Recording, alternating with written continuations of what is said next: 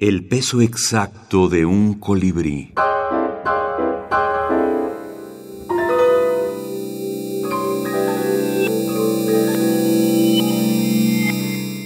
Javier Tomeo.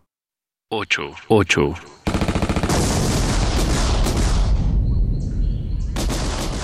Campo de batalla y 5.000 combatientes muertos. Los primeros buitres planean ya en las alturas, pero todavía no se atreven a descender.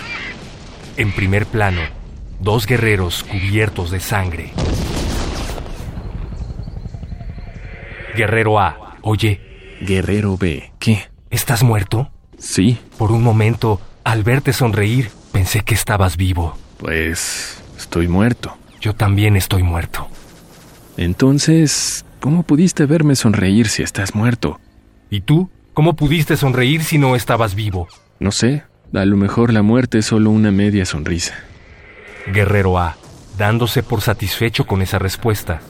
Sí, a lo mejor. Silencio. En lontananza, un anciano busca a su hijo entre los muertos, y a los que están caídos de bruces, les gira amorosamente la cabeza.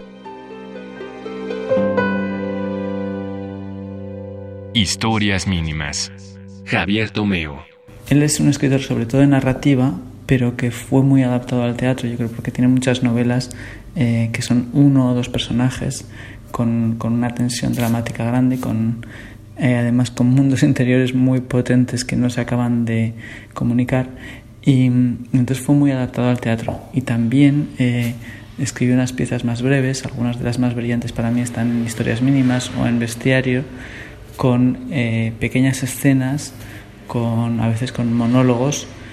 Y, eso se ha, pues pues ha viajado muy bien al, al teatro porque además son piezas muy abstractas, con una gran intensidad poética, con un sentido del humor muy particular.